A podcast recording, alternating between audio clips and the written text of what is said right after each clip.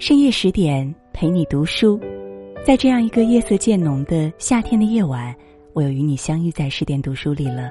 我是林静，我在祖国的江淮大地、美丽的安徽合肥向你问好。今晚呢，要和各位共同分享到的这篇文章题目叫《陈道明》，这世上有种帅不会过期。作者是雪地。读完以后，也欢迎大家在文章的底部给我们点赞，并且留言。看过一句话，深以为然：知世故而不世故，处江湖而远江湖，才是一个男人真正的成熟。能做到如此的男人。非陈道明莫属。如今陈道明六十三岁了，魅力只增不减。事业上他精益求精，从业三十年，一共参与拍摄了三十五部电视剧、十八部电影，这个数字还没有许多年轻演员五年拍的多。感情上他始终如一，不喜去酒局，却爱回家陪在妻子身边。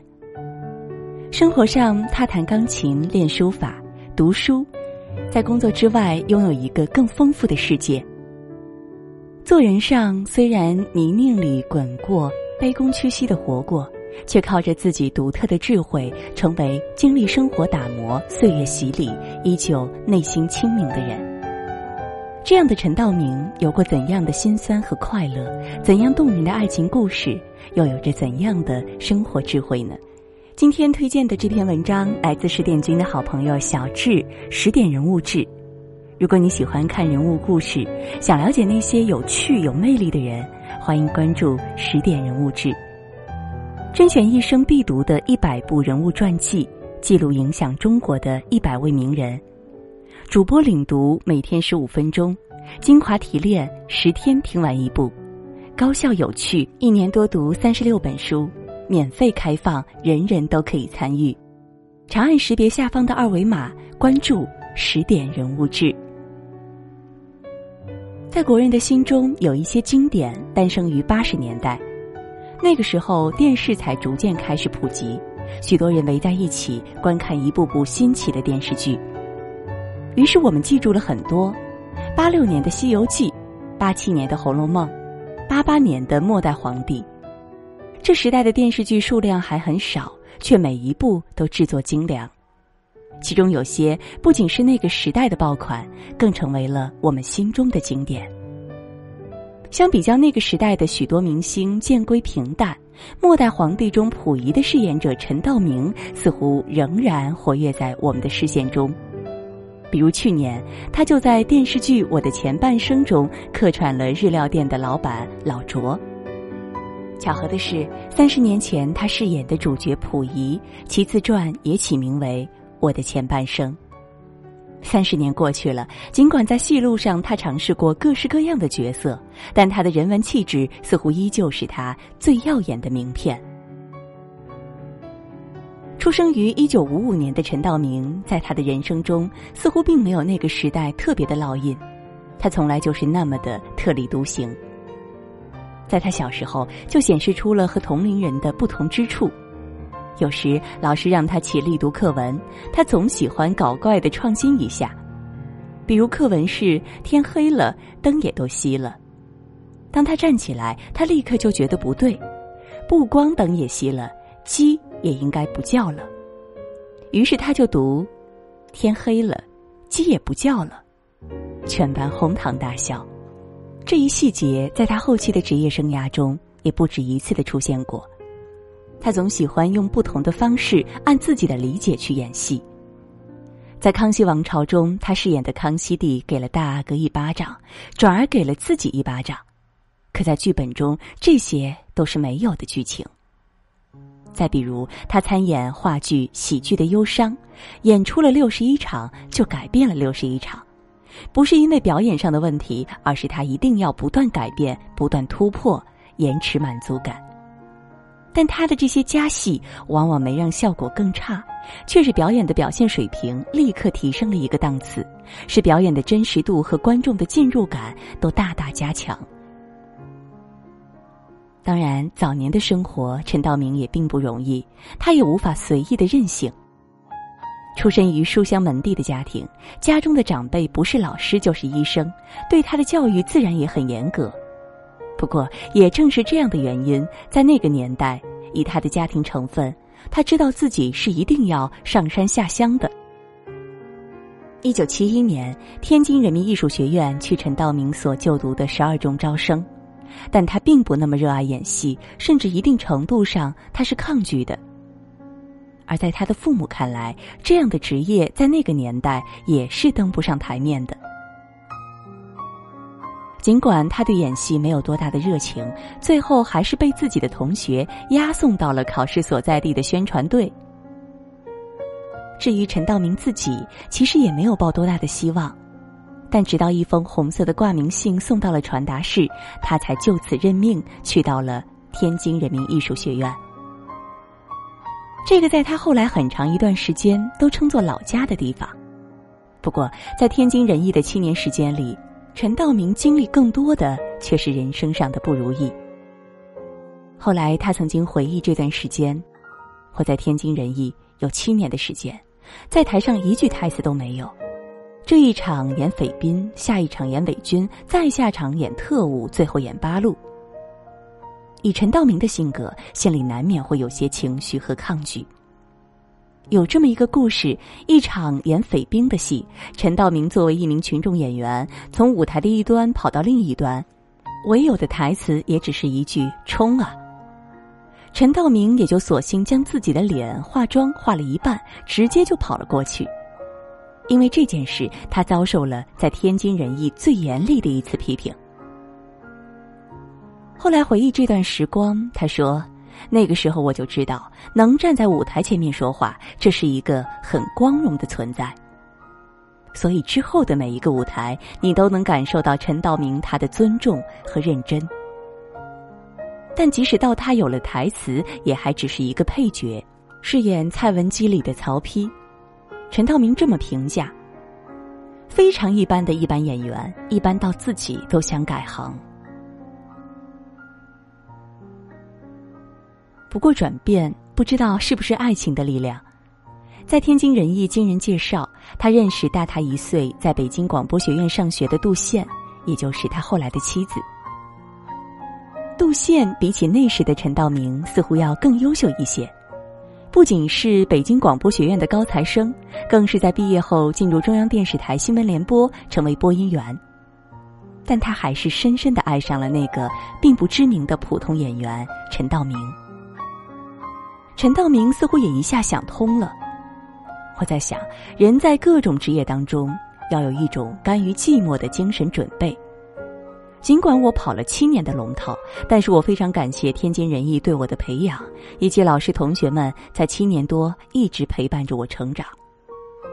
世界上没有那么多主角，一辈子可能要甘于寂寞或甘于平庸，但是并不要打击他们的努力。他们不是群众演员。他们是我们文化的基础。再后来，为了不与自己的心上人异地，他尽最大的努力，希望考到北京。最终，功夫不负有心人，一九七八年，陈道明成功的考入中央戏剧学院表演班。在北京，他的演艺生涯也完全发生了转变。一九八八年，《末代皇帝》的播出成为了陈道明人生中的一个转折机遇。其实，最早关于《末代皇帝》的主角选择并不是陈道明，而是姜文。但据说后来制片人因为觉得年轻俊朗的陈道明更符合年轻溥仪的气质，才最终选择陈道明作为剧中的主角。但陈道明在戏中的表演也让制片方认识到。他合适的不仅仅是自己的气质，更是自己的实力。他将溥仪年轻的爽朗俊俏，同后来面临山河破碎的末代皇帝做了鲜明的对比。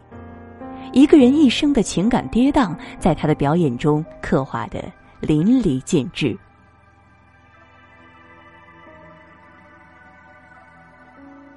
这部电视剧播出后，好评如潮。陈道明也依靠着这部电视剧，成功的获得了金鹰奖最佳男主角奖和飞天奖优秀男主角奖。不过后来在接受采访时，他却说道：“电视在全中国还是一个稀罕物呢。一个电视剧烂得不能再烂，也能让一个人出名。所以说，当时我得到的名气是得来全不费功夫的。如果说末代皇帝的成名还有那么一些运气成分的话，那《围城》就说不上半点和运气有关了。这部电视剧改编自钱钟书的同名小说《围城》，陈道明饰演的主角方鸿渐是一个典型的酸腐知识分子形象，里面的人想进去，外面的人想出来。陈道明作为一个北方人，如何将人物的小资主义表现出来？如何学习上海话？学习人物的一举一动？他天天抓着剧组工作人员陪他练戏，让自己在口音和神态上更进一步。形似是很容易的，但是如何做到神似，则一定是心态上的改变了。为此，陈道明专门去拜访了钱钟书先生。关于钱钟书，陈道明曾经这样说过：“父亲和钱钟书对我一生影响很大。一九九零年代后，有一段时间我挺浮躁。后来我跟钱老先生一共聊过三次。钱家唯一想的东西就是药罐子，在钱家能闻到的是书香。”那时突然感觉到，在这种文化老人面前，你的摇头晃脑啊、自以为是啊，真的挺可怜的。因为那个时候自己觉得自己像个人物，突然感到人家才是真正的文化人，我们是饰演文化的人。围城播出后，引起了社会上的空前讨论，更有了一波围城热，大家都在讨论围城。后来，钱钟书还特意写了一封信给陈道明，称赞他就是自己心中的方鸿渐。围城杀青后，陈道明的演艺事业到达了一个顶峰，但陈道明并没有像其他演员那样继续乘胜追击，而是开始了长达几年的息影时间。那段时间，他几乎回绝了所有的片约。之所以拒绝片约，一方面可能是自己父亲的去世给他带来的悲痛，另一方面则可能是他真的需要用一段时间来独处，为自己的人生多一些沉淀。在陈道明看来，他接片有三种类型：一是个人喜欢型，二是为五斗米折腰型，三是情感绑架型。但关于演什么样的片子，他往往会有自己的价值判断。他说：“现在社会在强调竞争，往往忽略和忘记了独处的美德。德行是什么？我觉得德行就是自我净化、自我调教。这个在独处的过程中，才能让自己安安静静的去思考。比如，对于陈道明，他的第二支点就是可以弹琴，那是他调整自己好与不好的一个输出口。”在这个浮华的年代，我们都需要为自己找一个输出口，用独处为自己沉淀。重新归来荧幕后，陈道明饰演的角色越来越多，人物形象也越来越丰满。一地鸡毛当中的小林，小市民气息中却带着一丝不甘。我的一九一九中的顾维钧，纵然弱国无外交，也要坚持中国人的气节。康熙王朝中的康熙大帝，一生的丰功伟绩，却也有着平凡人的七情六欲、酸甜苦辣。不同的人物，他都刻画的入木三分。不过，更令人敬佩的是他对细节的执着。比如演《黑洞》，他饰演一位大反派聂明宇，一个心理变态的罪犯。为了真正理解人物的病态，他花了几个月时间反复研究心理学和犯罪学的书籍，努力来反映人物的内在心理。而在道具上更是注重细节，他专门自己为自己设计了一个口罩。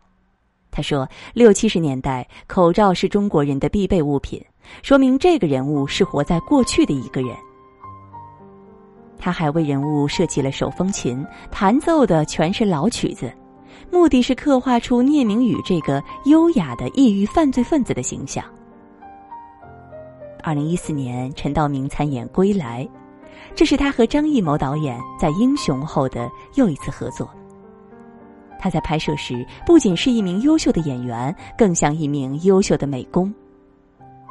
陈道明举例说：“有时候美工可能很尽责，但是没有经历过那个年代，不知道这个东西是什么样的。我们屋子里玻璃是用橡皮干粘上去的，知道这个年代的年轻人一定觉得这个东西很温暖，因为真实产生温暖。我们干嘛要放过这样的机会呢？包括录音室家的楼道，一开始是玻璃，美工不了解那个年代。”其实那个年代，几乎所有公共场合的玻璃没有一块是完整的。不光是自然现象，刮风下雨，小孩都不会让它完整，一定想办法拿弹弓打碎了。于是乎，这些玻璃换上破三合板，换上破报纸遮风避雨。其实这些跟演员有什么关系啊？不是，在我身后会给我巨大的入境感觉。如果我身后是虚假的环境，会影响到我。某杂志对陈道明的一次采访中，曾经这么写道：“陈道明的焦虑与任何一个中国人的焦虑没什么不同，他也希望有安全感。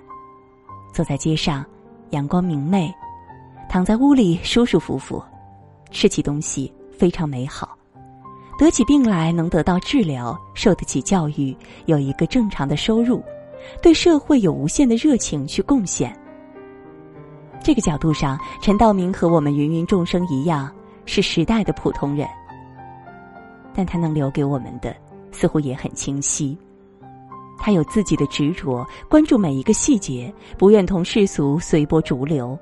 纵然要被世界所雕刻，也要留下自己的样子。很多喜欢陈道明的人都说，他一身的文人气质有种独特的魅力，很吸引人。但是这些不正是他一点点的积累，有坚持，有妥协，在浮躁的社会中为自己留下一片原地自处，才练就了他独特的气质吗？很多时候，我们确实无奈于这个世界，可是我们也可以做出一点点改变，坚持一点点信仰。终有一天，这个世界也许也会无奈于我们，无奈于我们每一个人的努力。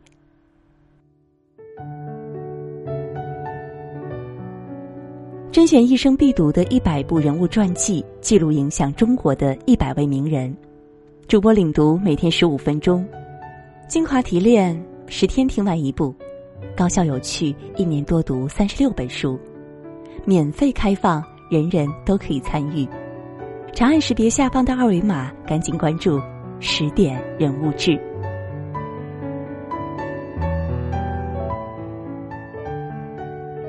深夜十点陪你读书，看完这篇文章，十点君真的领悟到，那些让我们钦佩的人，真的拥有着坚韧的毅力和丰富的智慧。多接近他们，好像自己也能够变得更加的坚定，更加的清醒。读人是多么有趣又能增长智慧的方式啊！